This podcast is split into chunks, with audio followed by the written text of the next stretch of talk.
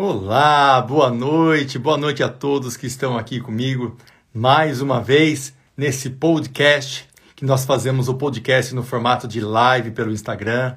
Então você aí que está me ouvindo pelo Spotify, se amanhã você quiser ouvir e me ver ao mesmo tempo, né, ao vivo aqui, você pode entrar aí que todos os dias nós estamos fazendo aqui nosso podcast às 20 horas, às 20 horas, para falar aqui da nossa jornada, nossa jornada Be Brave, que vai ter início agora no dia 20. Então, todos os dias nós estamos fazendo essas lives, né, em formato de podcast, para que você possa estar tá aí se preparando, né, aquecendo os seus motores para a nossa jornada Be Brave, que vai ter início aí no dia 20.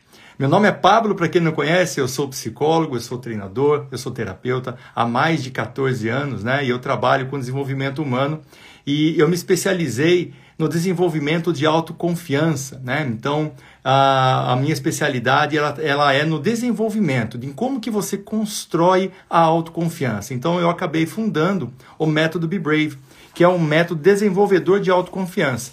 E é justamente nisso que nós estamos falando aqui, todos os dias às 20 horas. Nós estamos falando como que você pode desenvolver essa competência da autoconfiança, né? Todos os desafios que nós temos para desenvolver, todos os obstáculos que nós temos para desenvolver a autoconfiança, porque é uma incógnita. Muita gente acredita que é possível sim ser autoconfiante, mas a gente não sabe quais são as técnicas, nós não sabemos o que nós devemos realmente colocar passo a passo, né, em prática, para que a autoconfiança possa ser desenvolvida. Então, todos os dias às 20 horas, você que conhece alguém que você acredita que vai ser importante para ela falar sobre esse assunto hoje, manda esse aviãozinho, clique no aviãozinho aqui no pessoal que está no Instagram, envia para essas pessoas aqui um, um convite para ela poder também ter acesso a essas informações que podem sim transformar vidas, ok? Então, para a gente poder fazer nossa conversa de hoje, eu vou estar tá aqui convidando o meu amigo André, um excelente profissional que faz parte do nosso time. E ele vai trazer para a gente aqui as dúvidas, né? Os desafios que os nossos alunos estão tendo momento da autoconfiança. Então, o André está entrando aqui. Vamos ver o André. Um prazer enorme estar com vocês aqui. Estou vendo o Pedro. Olha o André aí. Ai. Tudo bem, André? Tudo bom, Pablo? Como é que você está? Boa noite, pessoal. Boa noite, Pablo. Boa noite. Nossa, muito melhor agora, né? Ontem Nossa. a gente conversou com a Priscila, agora com o meu amigão aí. E a gente vai falar muito sobre autoconfiança hoje, não é isso, André? Sim, com certeza. A gente vai conversar sobre um assunto que nada mais é do que o que as pessoas pensam de nós, né? E como isso pode nos afetar, né, Pablo? Como isso pode afetar a nossa autoconfiança. Pois é, né, André? A gente percebe muito isso no dia a dia. Quantas vezes a gente se preocupa com o que os outros pensam, né? a gente se preocupa com o que as pessoas estão imaginando sobre o que a gente pensa, né? Quantas vezes a gente se, se bloqueia porque a gente não consegue pensar em algo autêntico, a todo momento se questionando: será que isso que eu vou falar é o que aquela pessoa quer ouvir? Ainda mais a gente que, que grava muitos vídeos, né? Fica sempre aquela incógnita: será que o que eu vou falar aqui vai afetar as pessoas de uma forma positiva ou negativa? Então, essa dúvida, ela realmente é um problema para o desenvolvimento da autoconfiança. É que quando a, quando a gente fica muito mais preocupado com o que o outro pensa de nós, do que realmente o que nós deveríamos estar pensando sobre nós, os próprios pensamentos, né? Sobre como é que a gente poderia estar conduzindo a nossa vida. E o que, que você tem aí, André? O que, que os nossos alunos estão trazendo para a gente de dúvida? O que, que você pode trazer para a gente começar a conversar aí? Lá, tipo, no meio, eu vou até colocar uma parte prática minha, que você falou algumas coisas, já me trouxe. Vamos por partes. Primeiro, eu quero saber, Pablo, é, o que é ser controlado pelo que o outro pensa sobre, sobre mim. Antes tipo, da gente entrar a fundo, a gente tem que entender o que é isso, né? Então, por favor, explique aí pra gente o que, que é isso, ser controlado pelo que as outras pessoas pensam. As outras, quando a gente é controlado pelo que as outras pessoas pensam, muita gente acha que a gente está sendo controlado pela, pela outra pessoa, e na verdade não. Na verdade, gente, nós estamos sendo controlados pelo que nós achamos sobre a outra pessoa. É muito engraçado isso até, sabe, André? Porque uh, se a gente parar para pensar, nós sempre estamos preocupados com o que os outros estão pensando da gente. Mas uma coisa que a gente nunca para para pensar é que o outro também está preocupado com o que nós estamos pensando sobre ele. Isso é uma coisa que pouca gente para para pensar. Então, por exemplo, se eu fico aqui preocupado, se eu vou numa festa e eu coloco uma roupa E, no momento que eu estou escolhendo essa roupa, eu fico preocupado com o que os outros vão pensar sobre isso. De repente eu estou com um decote muito grande, né? No caso das, das mulheres. De repente o homem, né? ele fica achando, será que essa roupa não está muito formal? Será que ela não está muito também informal? Ele fica se preocupando com o que os outros vão pensar. Só que os outros que ele está preocupado também estão querendo saber o que os outros vão pensar dele. Então, vira uma utopia. Tá todo mundo lá preocupado com o que o outro vai pensar e, na verdade, ninguém está sendo autêntico. E isso bloqueia, né? Nós ficamos escravos disso. Não é somente esse exemplo da roupa, é o exemplo do, do que nós falamos. Quantas e quantas pessoas gostariam de falar mais sobre o que pensam, sobre o que sentem, de uma forma verdadeira, mas é pela preocupação do que, de como vai ser a reação das outras pessoas, elas se travam e não falam. E isso causa um problema enorme, né? Porque quando a gente não coloca as nossas emoções para fora, isso é, vira até um problema físico, né? Doenças psicossomáticas, muitas delas são geradas justamente porque a gente não movimenta isso. Emoção, olha só que louco isso. Emoção, a própria palavra fala, é algo para se movimentar. Emoção. E quando a gente segura essa emoção aqui dentro e não coloca para fora, o que, que acontece? Ela vai somatizar. Né? Muitas pessoas passam por esse problema. E o que, que é um terapeuta? Né? Muitas vezes o terapeuta passa a sessão inteira só escutando. Por quê? Porque as pessoas que vão para um terapeuta, não todas, lógico, logicamente não, mas tem uma, uma, algumas abordagens que o terapeuta fica a maior parte do tempo escutando a pessoa. Porque só o processo dela falar o que ela pensa, falar seu, sobre os seus sentimentos, falar sobre as suas emoções, como ela não consegue fazer isso fora da clínica, porque ela tem medo do que os outros vão pensar, ela paga um terapeuta para ele ficar escutando ela. E isso já faz um processo clínico. A pessoa sai de lá muito mais leve, se sentindo muito melhor. Né? Eu posso perguntar aqui para o pessoal que está ouvindo, né? tanto aqui quanto também no, no, no Spotify, é, perguntando para vocês aqui, quantas vezes você já se sentiu mais leve só de você falar o que você pensa? Só de você falar aquilo que você estava é, querendo muito tempo falar e não falava, sabe? Aquilo que a gente sempre fala, né? Eu tô por aqui com você, né? É como se algo tivesse entalado ali dentro, querendo sair. E isso tem a ver com o fato da gente é, se preocupar demais com a reação das outras pessoas. E isso é uma escravidão. É uma escravidão mental. Nós passamos muito tempo das nossas vidas preocupados com isso. Isso acontece muito em relacionamentos amorosos, isso acontece muito dentro de famílias, né? Isso acontece muito também na área profissional. Quantas e quantas vezes a gente gostaria de ter falado alguma coisa e não falou por medo do que o outro vai pensar? De repente, uma outra pessoa falou no seu lugar, né? E aquela pessoa ganhou uma promoção ou ganhou algum elogio. Se você tivesse falado aquilo que você tinha pensado, você teria ganhado aquele elogio ou aquela promoção. Então, muito, tem muito a ver com o assunto que a gente falou ontem também, tá, André? Nós falamos da intuição ontem, eu e a Priscila. Muitas vezes a gente tem uma intuição. Tem? Eu não entendi, André? Eu estava aí nessa. Eu, eu tava vendo. Você estava antenado ali, né? E aí o que acontece? Quando nós temos alguma intuição, geralmente a gente quer expor ela, a gente quer falar sobre ela, mas pelo medo do que os outros vão pensar sobre a minha intuição, né? A gente fica falando, nossa, nossa, o que eu estou pensando é loucura. Se eu falar isso, talvez a pessoa ela vai, o que ela vai pensar de mim? ela vai pensar que eu estou maluca, ela vai pensar que eu não que eu não estou conseguindo é, raciocinar de uma forma lógica, né? E esse tipo de neura, esse tipo de, de, de, de questionamento interno, que nós chamamos de autocrítico, né? Vai fazendo com que a gente vire, viva numa prisão, viva de uma forma como se fosse um escravo dos nossos próprios pensamentos. E é justamente isso que ajuda muito as pessoas não adquirirem a autoconfiança. Porque o que, que é autoconfiança? É o poder de você confiar em você mesmo. E se você tem vergonha ou se você teme, fica com, com, com medo de jogar para fora aquilo que você pensa, as suas opiniões, como que você vai poder confiar em você mesmo? Se você fica com medo de expor as suas opiniões para outras pessoas, a confiança ela não existe. Se nem você confia em você mesmo, né? A gente fica se perguntando, será que o outro vai confiar em mim também?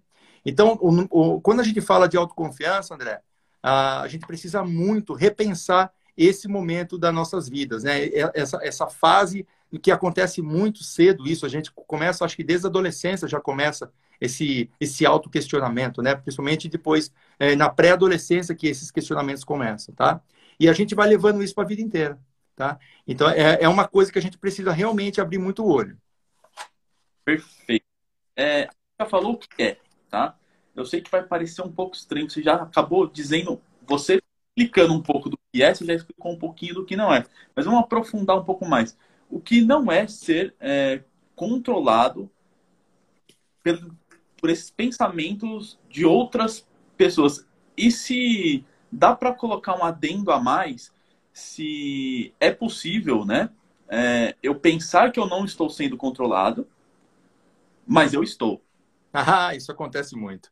Olha, eu vou responder a primeira pergunta sua. O que não é ser controlado pelos outros? O que não é ficar com medo do que os outros pensam sobre nós? Eu vou resumir essa pergunta sua em uma palavra: autenticidade. Autenticidade. É isso. O que, que é autenticidade? É você conseguir expor o que e quem você é você conseguir colocar isso para fora, você conseguir é, se expressar de uma forma autêntica, genuína, sincera, verdadeira, honesta com você mesmo. Olha só, genuína, sincera, verdadeira e honesta. Todos os ingredientes que a gente precisa para confiar. Você confiaria em uma pessoa sincera, honesta, genuína e verdadeira? Sim ou não? Com certeza. Então, se eu for sincero, genuíno, verdadeiro comigo mesmo e honesto comigo mesmo, eu vou confiar em mim mesmo. Se eu confio em uma pessoa que é assim, eu também vou confiar em mim. Então, quando a gente é autêntico e a gente coloca para fora tudo isso que nós somos, sem medo de ser feliz, né? Sem medo de, de, do que os outros vão pensar, nós estamos sendo autênticos, mas autênticos de uma forma genuína, de uma forma plena. Não é autêntico da boca para fora, não. É autêntico de verdade. E a pessoa que é autêntica, ela não pensa muito no, no, no, erro, tá? Ela não pensa muito se vai dar certo ou se não vai. Ela testa, ela tenta. E o resultado para ela não é nem positivo e nem negativo. O resultado é resultado. Dependendo desse resultado, ela vai continuar falando a mesma coisa, ou dependendo do resultado, ela vai polir, ela vai dar uma polidinha aqui, uma polidinha ali, uma lapidada aqui, e bora, vamos tentar de uma outra forma. Então, o que não é se preocupar com o que os outros pensam, é ser autêntico. Esse é o primeiro ponto, tá? Agora, é possível eu estar é, com medo do que os outros pensam sobre mim e acreditar que eu não estou, eu não estou pensando isso? É muito possível isso. E isso acontece muito, principalmente na nossa infância e pré-adolescência, tá? Quando nós somos crianças e quando nós somos pré-adolescentes, onde nós não somos ainda autônomos. O que quer dizer isso? Nós ainda não temos total independência para tomada de decisões. Autonomia é isso.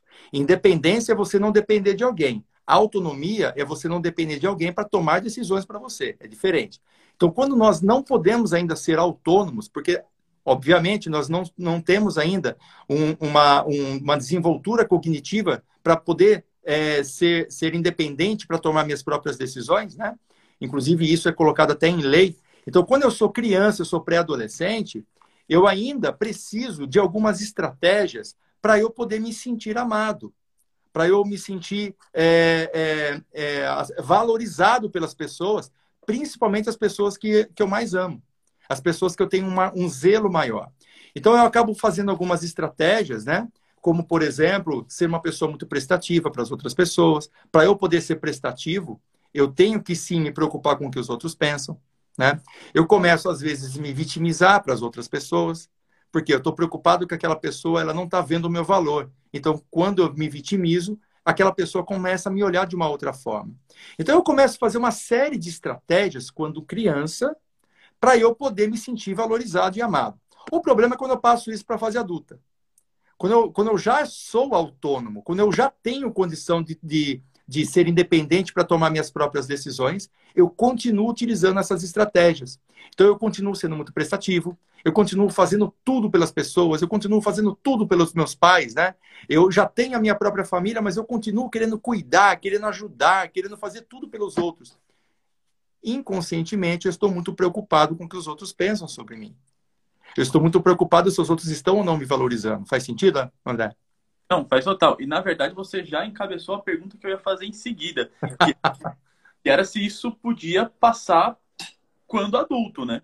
Porque Totalmente. Não, é, começa em criança, adolescência, mas, é, mas aí eu pensei, mas, mas será que, será que quando a gente cresce passa isso? Tipo, a gente cria alguma característica, alguma coisa nova? Não, não só passa, como isso é uma das coisas mais naturais de acontecer, tá? É, Para a gente poder sair disso, nós precisamos sim fazer um mergulho interno. Poucas são as pessoas que conseguem sair disso na fase adulta se elas não fazem um trabalho de, de autodesenvolvimento. Às vezes as pessoas conseguem sair disso lendo livros, às vezes as pessoas conseguem sair disso vendo filmes e, jogando a mesma história para a própria vida, para poder se questionar se não estão repetindo a mesma coisa. E às vezes as pessoas, elas precisam realmente de um acompanhamento terapêutico, elas precisam passar por um curso de imersão, e elas precisam, às vezes, fazer, é, ter uma, uma conversa com alguém, porque quem está dentro da garrafa não consegue olhar o rótulo não é? Então, quem está de fora consegue ler o rótulo, sabe tudo que tem lá dentro da garrafa. E às vezes ela tendo uma conversa com alguém, ela consegue ter esses insights. Só que isso é muito natural de acontecer. Por quê? Porque quando nós somos crianças, nós precisamos, nós necessitamos usar essas estratégias. Elas fazem parte do nosso desenvolvimento. Se nós não utilizarmos esse tipo de estratégia, é impossível você passar pela fase é, infanto-juvenil com equilíbrio, com equilíbrio mental. Por quê? Porque você não vai nunca conseguir se sentir amado, se sentir incluído. Você vai sempre se sentir rejeitado. E quantas e quantas pessoas, até mesmo na fase adulta, ainda se sentem assim?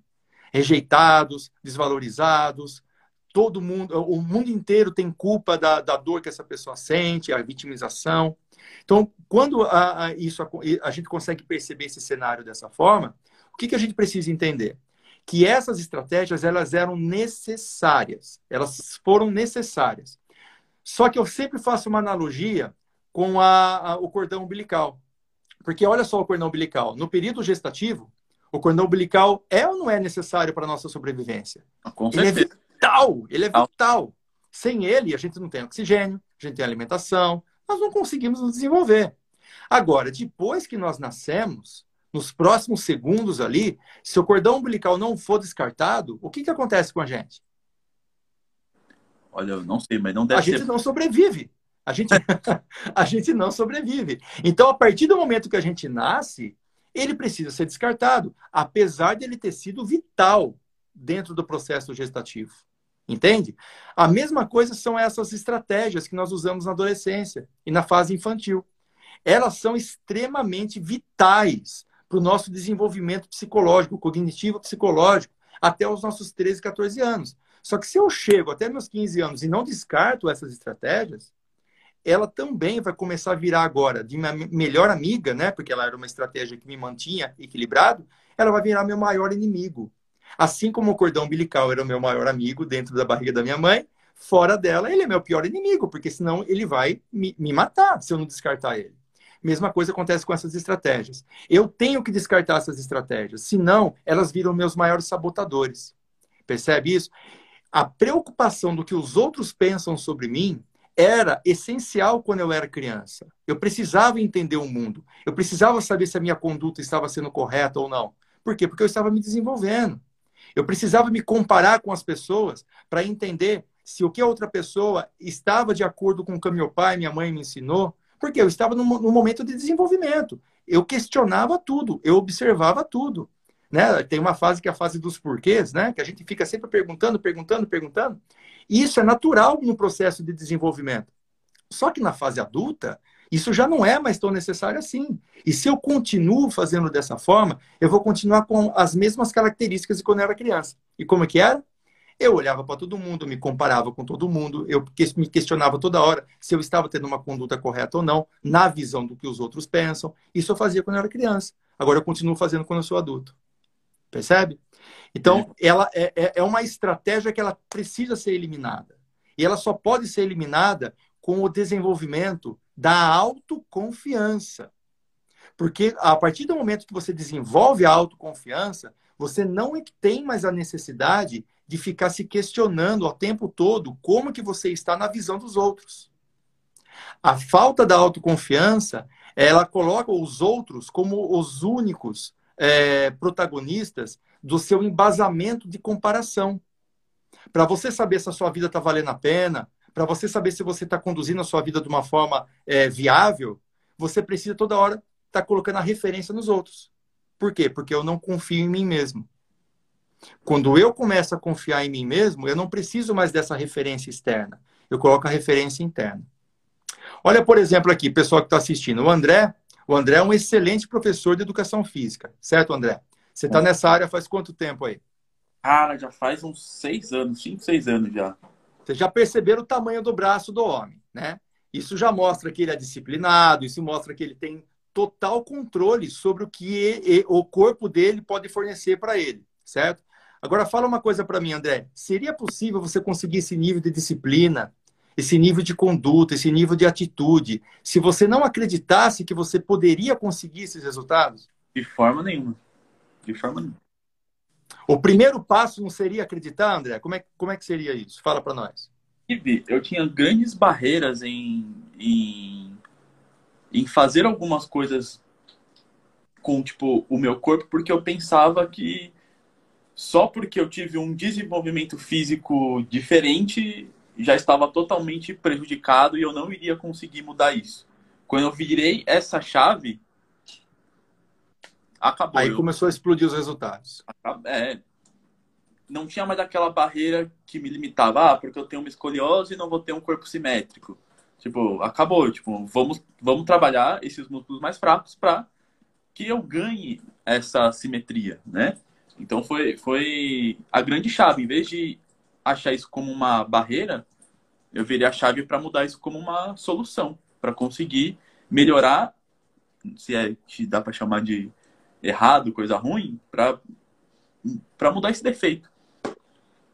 E olha só que interessante, você mudou a sua forma de pensar. Sim, exatamente. A hora que você mudou a sua forma de pensar, a sua parte física ela muda uh, consequentemente, né? ela muda simultaneamente. Né? A, gente percebe que até mesmo a forma do nosso metabolismo muda, né? A forma como que a gente processa toda essa, essa parte bioquímica do nosso corpo, ela muda a partir do momento que eu mudo um pensamento. A gente percebe muito isso. É isso, André? Você ia falar alguma coisa? Sim, e principalmente quando eu ganhei essa confiança, né?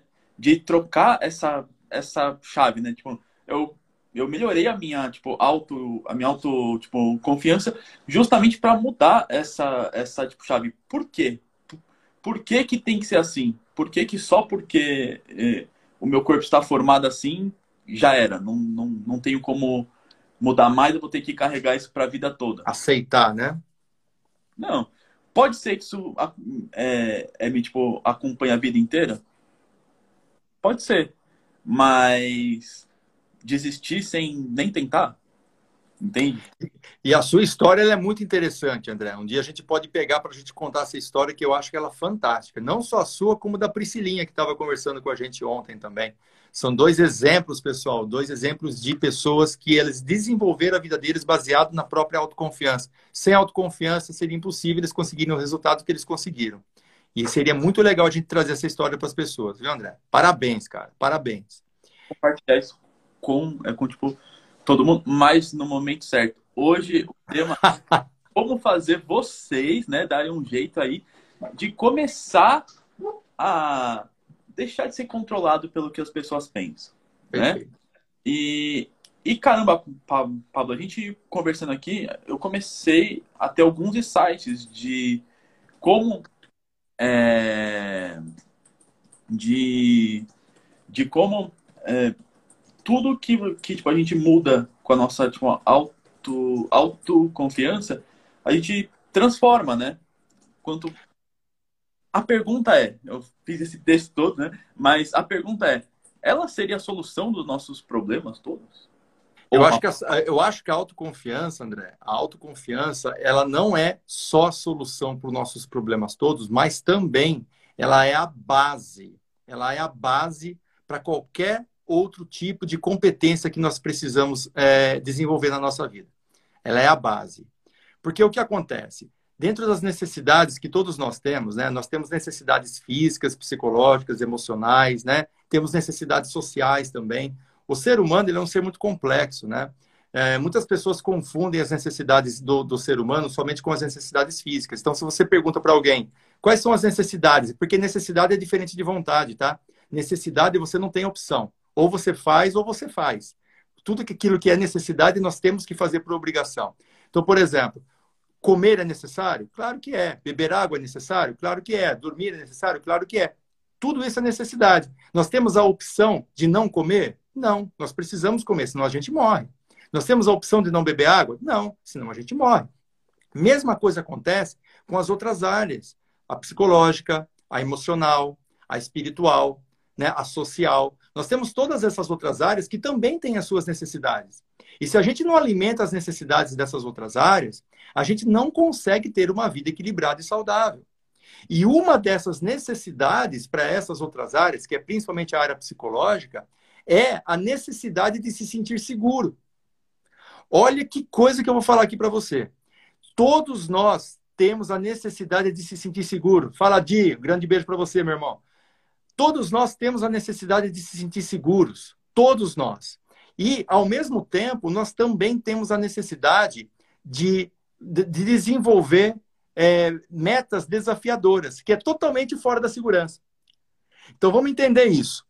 Todo mundo tem necessidade de se, de se sentir seguro. Olha só, você conseguiria estar num relacionamento em que você não se sentisse seguro com uma pessoa de uma forma saudável nesse relacionamento? Impossível. Dificilmente. Imagina o seguinte, ó. Imagina você entrando num ônibus e você vai fazer uma viagem de cinco horas. Aí você pega um livro para ler dentro desse ônibus. Você vai falar, pronto, eu vou, eu vou ler esse livro inteiro na viagem. De repente, no meio da viagem, você percebe que o motorista está correndo mais do que ele deveria. Ou ele está fazendo umas curvas muito fechadas. Naquele momento, você percebeu que a sua segurança está ameaçada. Você consegue continuar lendo aquele livro ter insights fantásticos? Não, não consegue. A segurança ela vem em primeiro lugar sempre. Ela sempre vem em primeiro lugar. Não é possível nós sermos criativos, não é possível nós sermos pessoas que é, se desenvolvem em relacionamentos, não é possível a gente trabalhar em um projeto se nós não nos, nos sentimos minimamente seguros antes. Então, a, a segurança ela é extremamente necessária, porque ela é uma depend... ela é uma necessidade humana, ela é uma necessidade psicológica. A questão é que como que eu vou me sentir seguro no mundo se o mundo ele está em eterna mutação, ele está mudando a todo momento? Como que eu posso me sentir seguro num relacionamento se esse relacionamento não depende 100% só de mim? Como que eu vou conseguir me sentir seguro no meu trabalho se eu posso ser mandado embora a qualquer momento? Como que eu vou me sentir seguro dentro de uma, de uma, de, um, de uma economia igual a nossa, se ela está em altos e baixos a todo instante? Então, como que eu posso ter a segurança como a base de tudo e, ao mesmo tempo, eu não poder me sentir seguro perto do mundo? É aqui que está a chave. Porque as pessoas, elas buscam segurança no externo. E aí, onde elas vão buscar segurança? No dinheiro. Onde elas vão buscar segurança? Em relacionamentos. Então, olha só, pessoas que buscam segurança no dinheiro, é por quê? Porque o dinheiro passa uma ideia de controle, de poder. Então, se eu tenho controle do que está acontecendo fora de mim, eu tenho segurança. Eu tenho controle sobre as pessoas, eu tenho controle sobre a minha família, eu tenho controle sobre o que eu quero comprar ou não quero comprar. Por isso que as pessoas são tão obcecadas com dinheiro, porque isso traz a sensação de segurança, que é uma necessidade humana. Só que é uma segurança superficial. Por quê? Porque a partir do momento em que você vive pelo dinheiro para se sentir seguro, você acaba se esquecendo de outras necessidades que nós também temos. Uma delas é a conexão, uma delas é o amor, uma delas é a sensação de utilidade. Então pensa comigo aqui. Quantas pessoas já ouviram falar ou ficaram sabendo de casais, né, que são extremamente é, bem afortunados, vamos dizer assim, são pessoas que têm dinheiro, são pessoas que conseguem ter segurança financeira, mas o relacionamento não é tão bom assim. Mas uma das pessoas vive depressiva. Uma das pessoas vive sempre tomando algum tipo de medicamento psicológico. Percebe? Não, quando eu busco a segurança no dinheiro, essa segurança ela vem junto com a ausência de outras necessidades que eu preciso ter. Outro tipo de, de forma como a pessoa busca segurança externa é entrando em relacionamentos onde o cônjuge passa segurança para essa pessoa. Tá? Então, por exemplo, vamos supor que eu não tenho segurança e eu percebo que a segurança, ela, ela é, do mundo externo, ela precisa de eu preciso de um porto seguro. Eu conheço uma pessoa que ela me passa essa segurança, aí eu fico com essa pessoa. Mas não porque eu amo ela, e sim porque ela me passa segurança. O que, que vai acontecer com o tempo nesse relacionamento? Será que esse relacionamento realmente vai ser saudável? Será que eu vou ter é, felicidade, conexão, amor? Eu vou me sentir útil? Percebe que mesmo assim eu tenho problemas nas outras necessidades que eu também que eu também preciso suprir. Então não dá. Então, né? não dá. Aí que agora que entra a chave. Mas então como que eu vou conseguir me sentir seguro dentro de um mundo que é totalmente mutável? Não tem outra forma a não ser através da autoconfiança. Por quê? Porque a autoconfiança é você se preparar justamente por todas essas mudanças que o mundo traz para você. É você confiar em você mesmo, sabendo que você vai dar um jeito e vai se virar não importando o que acontece no seu mundo aí fora. Não importa se tem pandemia, se não tem pandemia, não importa se você foi mandado embora do seu trabalho ou não, não importa se no seu relacionamento o seu parceiro ou sua parceira não quer mais saber de você, não importa, por quê? Porque se você tem a confiança que independente do que aconteça no mundo, você consegue se virar, você consegue dar um jeito, você consegue achar uma solução, não, não existe nada que possa te impedir de se sentir seguro. E aí você consegue ter a segurança necessária para você poder desenvolver a criatividade, para você poder desenvolver autonomia, para você poder desenvolver relacionamentos promissores, para você poder desenvolver também é, é, um trabalho, uma carreira que te traga é, um tipo de, de, de ganhos financeiros compatível com o que você precisa. Você consegue, através da autoconfiança, é, ser uma referência para sua família, uma referência para os seus filhos, uma referência para as pessoas, não é? Por quê? Porque o mundo sempre vai vir te dar cacetada, o mundo vai te colocar de joelho no chão todo santo dia se bobear. A questão não é quanta pancada você toma, né? Como diz o Rock Balboa, né? A questão não é quanta pancada você toma, mas é quantas pancadas você tomou e conseguiu levantar. Porque pancada vai vir. Vai vir de todos os lados, né? Tá, então, André... Independente do que tá rolando, né? E fazer... Independ...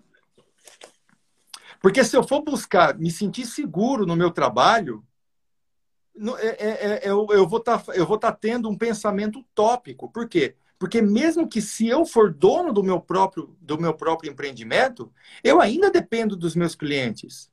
Eu ainda dependo de um sistema econômico que não está na minha mão. Eu ainda dependo de outras pessoas. Então, eu nunca vou ter total segurança, mesmo se esse empreendimento for meu. Agora, imagina só se esse empreendimento não for meu, eu estiver trabalhando para alguém. Como que eu vou me sentir totalmente seguro ali? Impossível. Menos ainda. Menos ainda. Então a segurança, ela só pode vir através da autossegurança. Da autossegurança. É quando você confia em você mesmo, você consegue ter a autoconfiança e aí você se sente seguro. É a única forma, é a única saída. Então eu julgo a autoconfiança como a base da vida, é a base para você poder viver a vida. É a base para você poder viver todas as outras suas necessidades, né? E você ter prosperidade nos seus relacionamentos, poder ter saúde física, saúde mental, equilíbrio emocional, para você poder ter ganhos financeiros, né? Porque você, se você desenvolve autoconfiança, você consegue desenvolver o seu propósito também de vida, fica muito claro. Se você confia em você mesmo, você vai buscar aquilo que te enche, aquilo que te preenche, e não do que você viu outras pessoas falando para você fazer, ou seguindo carreira do pai, da mãe. Não, você vai buscar a sua, porque você confia em você. Então você consegue um propósito de vida, você consegue ganhos financeiros, você consegue contribuir com a sociedade de uma forma muito melhor, você consegue melhorar muito os seus relacionamentos com seus amigos, com suas amigas, com a sua família, com o seu parceiro ou parceira. E com certeza isso te conecta, André, com o que existe de mais essencial de você. E isso a gente pode chamar de espiritualidade. Porque quando você confia em você mesmo, você está confiando na sua própria essência. E o que é mais divino do que a sua essência? Nada, né, Pablito? Nada mais é divino que a nossa essência. E por isso que você resolveu ensinar isso pra galera, né? Pra, pra tipo, a galera se desenvolver todas essas áreas, né? Para ter essa confiança em todas essas áreas da vida, né? Uh, eu vou aproveitar aqui, Pablo, também já vou fazer uma pergunta que, meu, para mim é, é, vai ser a chave, porque já que a gente está falando sobre como lidar com essa questão de pensamento, né, de, do que as outras pessoas pensam de mim e o quanto isso nos afeta, né? Boa noite, Sandra. Boa noite. É, vamos lá. Explica como é possível superar isso. Explica para a gente consegue superar isso. Vamos lá, então. Para a gente poder superar esse medo do que os outros vão pensar de nós, a gente precisa entender primeiro o que é o medo. Por quê? O que eu tenho é um medo. Medo do que os outros vão pensar de mim. Medo do que a minha conduta vai gerar de pensamento nas outras pessoas. Ok? Então, na verdade, eu estou com medo aqui, é medo. E aqui, oi, Sandra, ela está acompanhando a gente lá do Japão, olha só. Seja muito bem-vinda. muito bem-vinda, Sandra. Então, o que, que é o medo? O medo, o medo, ele é algo que, se eu não prestar muita atenção em como ele é construído, eu vou acabar acreditando que o medo é insegurança. Muitas pessoas se sentem com medo e elas acham que elas são inseguras. Mas o que, é a insegurança se não é você ter medo de algo? Então, sempre quando eu falo de insegurança, eu estou falando de medo. Não importa se essa insegurança ela tem a ver com o que um, a, a, outra pessoa está pensando de mim. Eu posso estar inseguro, por exemplo, de andar de avião. Eu posso ter insegurança, por exemplo, de fazer uma aposta ou de jogar eu posso ter também insegurança do que os outros pensam sobre mim. Então, na verdade, eu estou tendo medo. E aí, para a gente poder entender o que é o medo, a gente precisa saber o que é o oposto do medo. O que é o oposto do medo? Vamos pensar junto aqui. Ó. O oposto do quente é o quê? Frio. O oposto do alto é baixo. O oposto do escuro é claro. E o que é o oposto do medo? Muita gente fala que é coragem. Eu não vou perguntar para você, André, porque eu sei que você sabe o que é o oposto do medo. você sabe. Mas, ó, vocês podem ir, tipo, comentando. Tá? o que, que vocês acham aqui, pessoal? O que, que é o oposto do medo? Se uma pessoa não tem medo, ela tem o quê? O que que, o que, que qual que é exatamente o oposto do medo? A antítese de medo. Vamos, vamos, vamos ver se vocês estão afiados aqui. A Fernanda ó, falou que é amor. O né? papo deu uma, uma dica que não é coragem. Não, não, não sopra, André. Pessoal, olha só. Muita gente vai responder que é coragem. Né? Muita gente pensa que é coragem. Só que a coragem, ela é o ato de você executar uma ação apesar de você ter medo. Não a ausência do medo. Então imagina o seguinte, você está de frente agora não é, é, pode ser otimismo também, Sandra. Autoconfiança, a Flor está falando, mas também não é. Eu vou, eu vou falar aqui para vocês, vou fazer uma metáfora aqui. Ó. Imagina que vocês estão na frente de uma caverna totalmente escura, tá?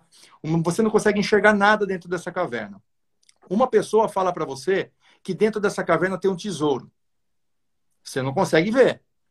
E vem uma outra pessoa e fala para você o seguinte: olha, não tem tesouro nenhum. O que tem lá dentro são animais ferozes. E se você entrar lá, você vai ser comido. Tá? E aí você olha para a caverna, ela está totalmente escura. O que, que você faz? Você entra nessa caverna?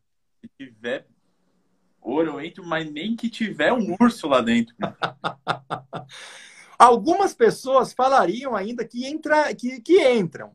Só que perceba, até mesmo essas pessoas que falam que entrariam na caverna, elas entram porque elas são corajosas. Elas estão com medo. Porque elas não sabem o que tem lá dentro.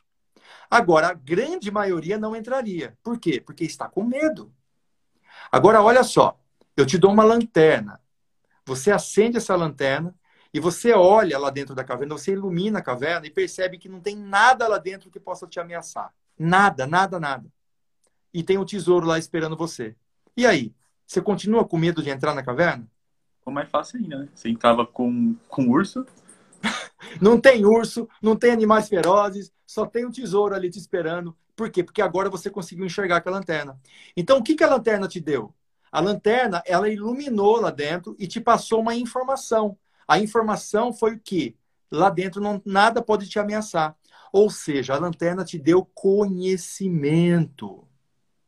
E a partir do momento que você tem conhecimento do que tem e do que não tem dentro da caverna, o medo vai embora. O oposto do medo, pessoal, a antítese de medo, conhecimento. Conhecimento. Sempre que você quiser perder o medo sobre algo, vá estudar sobre isso. Mergulha nesse conhecimento, busca essa informação. Acontece que muitas pessoas, quando elas têm medo de algo, André, o que, que elas fazem? Elas fingem que aquilo não existe. Elas se afastam, elas ignoram. E elas deveriam fazer exatamente o oposto. Elas deveriam mergulhar nesse incômodo. Mergulhar para saber o que, do que, que ele é feito. Do, de quais mecanismos ele se desenvolve. Porque se você tiver total clareza de como aquilo, aquilo funciona, você não tem mais medo. Não tem mais medo. Eu sempre falo assim: se você tem um dragão para encarar, vai ver como que o dragão é feito. Me fala qual é o tamanho do dragão. Onde que é o ponto fraco dele? Olha nos olhos dele para ele trazer essa informação. Às vezes esse dragão é só uma lagartixa e a gente está achando que é um dragão. Então, todas as vezes que você tem medo de algo, é buscar o conhecimento. Então, se você está com medo do que uma outra pessoa está pensando sobre você, a primeira coisa que você precisa fazer é estudar se realmente isso é algo seu ou realmente é algo compatível com o que você possa estar passando para ela. Muitas vezes, nós temos medo do que os outros pensam sobre a gente porque nós ficamos na dúvida. Agora, o que é você não ter dúvidas sobre o que o outro pensa sobre você? É uma outra palavra que eu quero que vocês guardem muito bem aqui. Vulnerabilidade. Entende isso, André? Uhum. Vulnerabilidade. A vulnerabilidade é uma das formas mais poderosas de você se conectar com as outras pessoas. Uma das formas mais poderosas de você conseguir se sintonizar com as outras pessoas e ter acesso exato sobre o que as outras pessoas realmente pensam sobre você. Realmente pensam sobre você. Se a gente pratica vulnerabilidade, para quem não conhece muito sobre esse assunto, tem uma, uma escritora, uma, na verdade, ela é, uma, ela, é, ela é uma pesquisadora, ela é uma cientista, chama Brené Brown. Né? Ela é fantástica, ela, ela estudou muitos anos sobre vulnerabilidade, sobre vergonha, publicou vários livros. Ela é fantástica, tá, pessoal? Quem não soubesse, quem quiser saber mais sobre ela, tem vídeos dela no YouTube, tá? Chama Brené Brown. Ela é fantástica. O que, que ela descobriu depois de 15 anos estudando a vulnerabilidade? A vulnerabilidade geralmente acontece, a pessoa tem medo de se expor. Ela tem medo de se mostrar vulnerável. Por quê? Porque ela, ela pensa assim, a pessoa que tem medo de se expor, ela pensa assim, existe alguma coisa aqui dentro de mim, algum pensamento meu, ou alguma coisa em mim, íntima, que se você ficar sabendo, você vai se afastar de mim. É esse pensamento de uma pessoa que tem medo de se expor, tá? O que, que essa pesquisadora ela conseguiu provar através de 15 anos de pesquisa?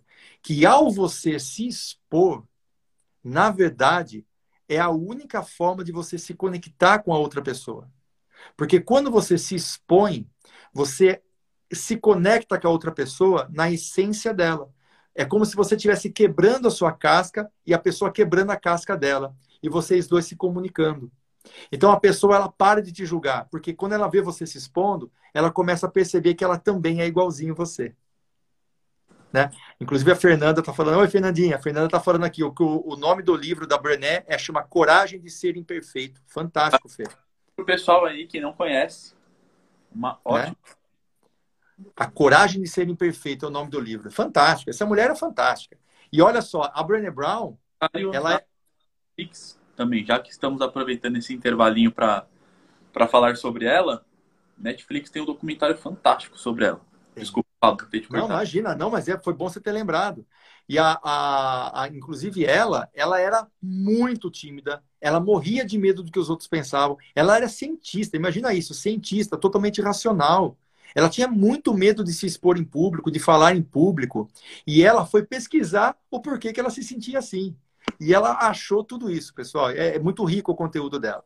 E eu uso muito desses descobrimentos dela no meu método, no método de desenvolvimento de autoconfiança. Porque são técnicas que ajudam a gente a, desenvolver também a vulnerabilidade para que a gente perca de vez esse medo do que os outros pensam sobre nós. Então, o que, que ela entendeu? Que a partir do momento que você se vulnerabiliza, a outra pessoa, ela para de te julgar. Por que, que ela para de te julgar? Porque como ela vê que você está se vulnerabilizando, ela começa a se conectar porque ela também começa a se sentir igual a você. Quantas e quantas pessoas pararam de ser julgadas a partir do momento que elas começam a chorar? A partir do momento que elas começam a contar uma história triste da vida dela?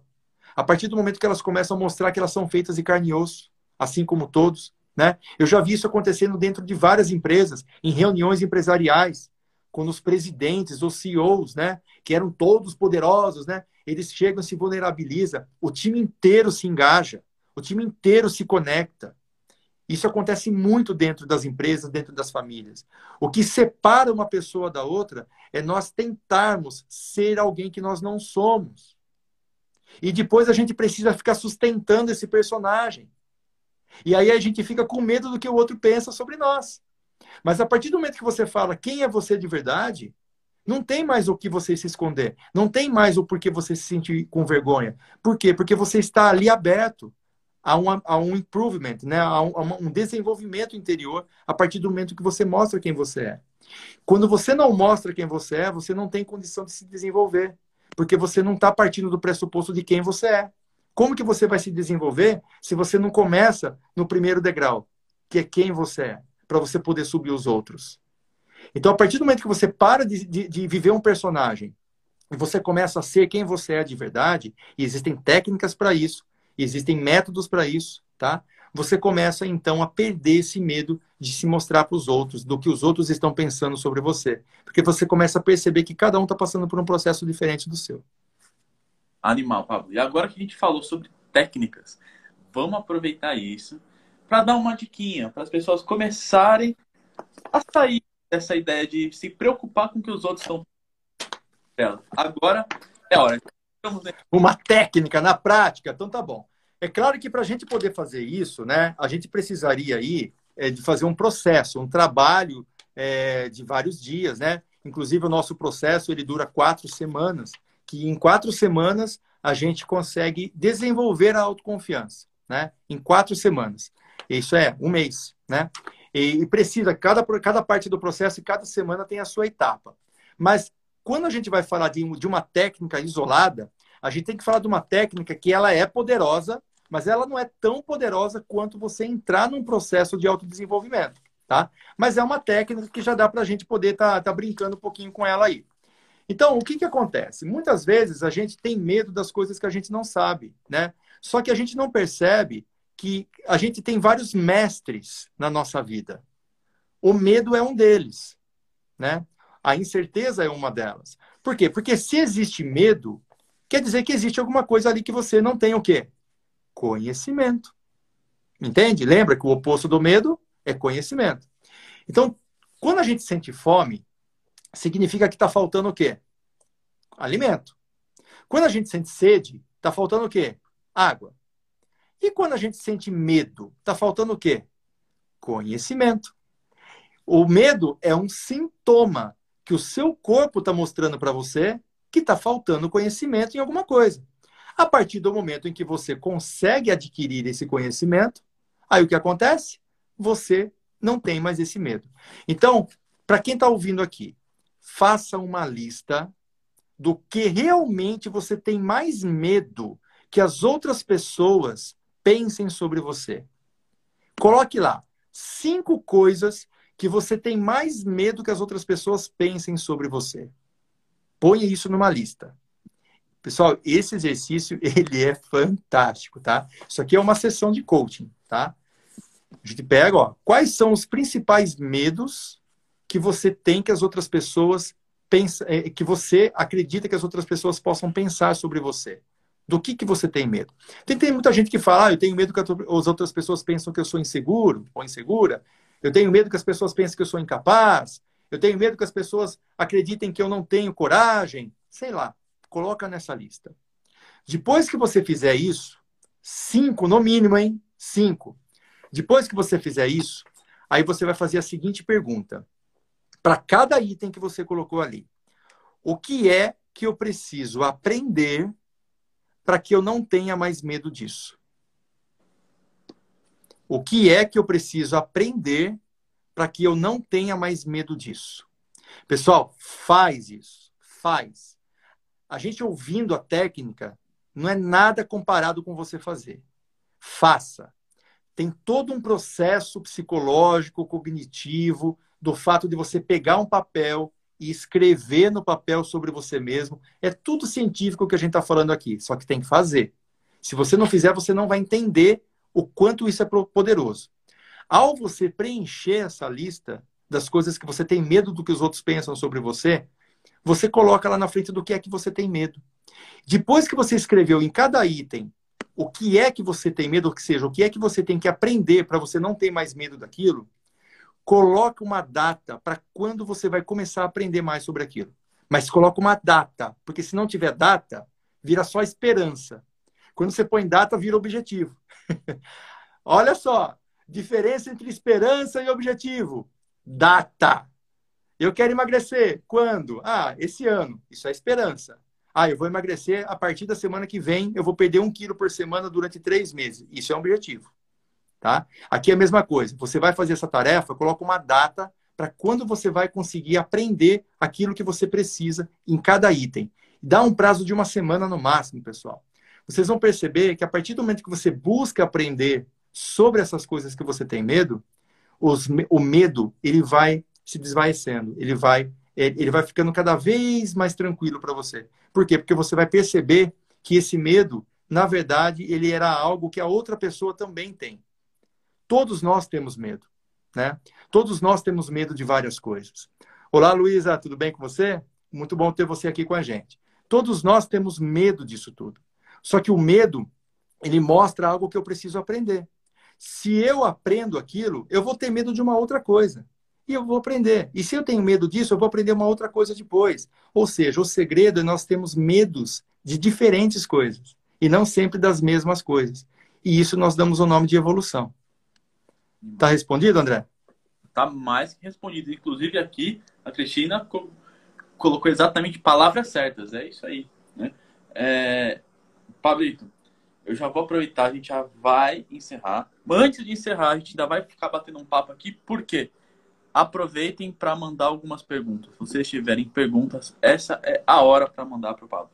O assunto hoje foi justamente como vencer os nossos medos, né? Não só os medos nossos, mas do que as pessoas acham de nós, né?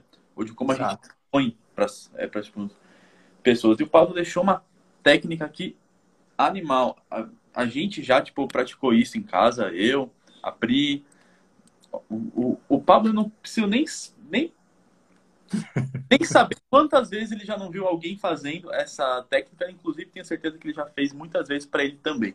Então eu não vou nem perguntar isso. Essa técnica ela é muito boa porque ela obriga você a fazer um mergulho interno, né?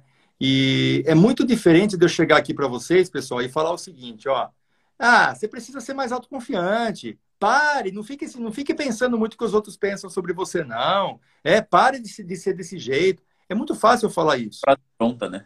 É, é, é, é uma frase muito pronta, é uma, frase, é uma frase muito vazia. Por quê? Porque se eu não falar para você como fazer isso, é uma frase vazia. E o que mais a gente encontra por aí é isso. As pessoas falam, para de ser boba, para de ser bobo, para de se preocupar com o que os outros pensam. Mas a própria pessoa que está falando isso também se preocupa. Todos nós nos preocupamos. A questão não é você se preocupar ou não. A questão é como você pode lidar com isso. A questão não é ter medo ou não ter medo. A questão é como você pode lidar com o medo. Não deixar ele, te paralisar. Não deixar ele te travar. O medo é essencial para a vida. Assim como a dor. A dor também é essencial para a vida. Sem dor, eu, tô, eu posso estar em ameaça sem saber.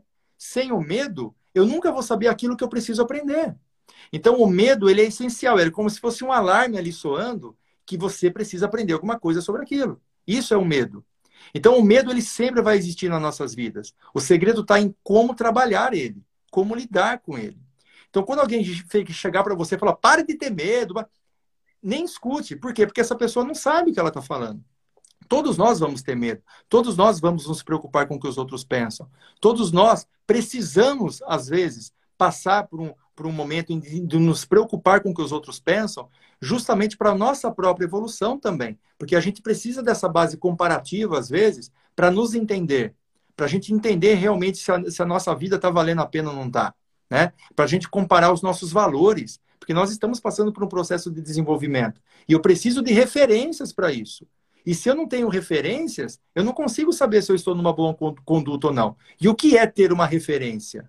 É você se comparar. Mas eu posso me comparar com pessoas como Mahatma Gandhi, eu posso me comparar com pessoas como Irmã Dulce, Madre Teresa, eu posso me comparar com várias outras pessoas, certo? E essa comparação, o que, que é? Essa comparação, ela tem tudo a ver com a, o fato de você se desenvolver. Igual o Odi Ferreiro perguntou aqui para a gente agora, né? Como usar o medo a nosso favor? Exatamente, é você usar o medo de com o seu alarme interno, tá? De que ele está mostrando para você que naquele momento tem algo que você precisa aprender sobre aquilo que você está tendo medo. Você precisa aprender alguma coisa sobre aquilo que, que está te dando esse medo. É, ele é, está soando isso para você. Da mesma forma como a dor. Eu estou com uma dor no meu pé. Significa que eu tenho alguma coisa ali que está ameaçando uma integridade física. Eu tenho que olhar para ver o que, que é isso. O medo também. O medo ele mostra que existe alguma coisa que eu preciso me desenvolver, aprender. Só que se eu levo uma conotação negativa sobre o medo para minha vida, todas as vezes que eu sentir o medo, eu vou tentar me esquivar dele. Aí eu vou buscar o quê? Eu vou buscar ah, algumas coisas para relaxar né? Eu vou buscar algumas coisas para me anestesiar. Algumas pessoas vão, vão buscar é, drogas, outras pessoas vão buscar bebidas, outras pessoas vão buscar uma diversão qualquer. Para quê? Para eu não olhar para o medo. Se eu coloco uma conotação negativa nele. Agora, se eu entendo que o medo está ali para me ajudar, está ali para me mostrar que existe algo que eu tenho que aprender sobre aquilo e usar isso a meu favor, eu não vou mais criar essa conotação negativa nele, vou usar uma conotação positiva. E aí sim eu, cons eu consigo ter uma, vi uma vida mais equilibrada. Eu consigo aprender a lidar com ele. E aqui que é o foco de tudo. Tá? Então, por exemplo, quando eu sinto fome, como é que eu aprendo a lidar com a fome? Eu, toda hora que eu sinto fome, eu já sei que eu tenho que ter um horário reservado para o meu almoço, para minha janta. Eu já programo o meu dia, porque eu sei que naqueles momentos eu vou sentir fome. Faz sentido? Então, eu aprendi a lidar com a fome, mas eu não posso tirar a fome da minha vida. Animal. Eu aprendi a lidar com a sede. Eu sempre ando com uma garrafinha de água. Eu sei que eu vou sentir sede durante o dia, então eu bebo água. Então eu aprendi a lidar com a sede. Eu não estou tentando tirar a sede da minha vida. Mesma coisa o medo. O medo sempre vai existir. Então, como que eu posso armar umas estratégias para eu sempre poder lidar com ele? Mergulhando nele, entendendo do que ele é feito, por que, que ele está ali, o que é que eu tenho que aprender para eu poder lidar com esse medo de uma forma positiva. Ok? Tá respondido? Tá mais que respondido. Galera, foi animal. Inclusive, esse fechamento com a pergunta do Di foi sensacional. E antes da gente cair na live, eu vou dar alguns recados para vocês, tá? Antes da gente se despedir. Uh, galera, fica esperto que lá na bio vai estar tá, é, disponível o link para vocês entrarem na nossa jornada Be Brave. As vagas são limitadas, então corre lá. Vocês estão curtindo esse banho de tipo conhecimento que vocês estão tendo, cara, lá vai ter muito mais. Então, vai lá, se inscreve que são vagas limitadas, beleza? Lembrando também para vocês se inscreverem, tem lá na bio também uh, o canal de, do é do tipo Telegram, Telegram, tá? Que ele está dando dicas diárias e meu, a gente está postando todos os conteúdos lá para ficar fácil para vocês acharem e sempre tem uma dica diferente lá do que a gente posta em outros lugares. Então, corre lá e se inscreve no canal também, tá bom? E todos os canais do Pado estão na bio, no Linktree, que tá lá. É só você ir lá, clicar, que vocês vão ter todos os canais lá. Não tem erro, vocês vão conseguir acompanhar. Por... Já tá lá, André? Não sabia que tava tudo lá já? Já tá, tá lá. lá? Que legal. Agora, no... para deixar essa surpresa pro Pro... Que legal. Pro... Pessoal, é o seguinte, pessoal, olha, é, é, eu faço isso com muito carinho. Eu agradeço demais o André, agradeço demais todos que estão aqui acompanhando, tá? Pessoal que está no Spotify também. É, a gente está fazendo esse podcast com muito carinho, porque é, depois de de quase 15 anos trabalhando na, na área da psicologia, eu percebo que existe realmente aí um passo a passo para as pessoas poderem desenvolver a autoconfiança, que eu acredito que é a base de tudo. Então, pessoal, se vocês quiserem realmente ter conteúdo de relevância para vocês poderem aplicar nas suas vidas, não deixe de entrar, entra lá no, no Instagram, no Telegram, continua seguindo aqui bate-papo, aí a gente vai fazendo essa interação para a gente poder desenvolver autoconfiança juntos, tá bom? Eu vou cair agora. Amanhã, às 20 horas, estamos aqui de volta, ok? okay. Um grande beijo para todos.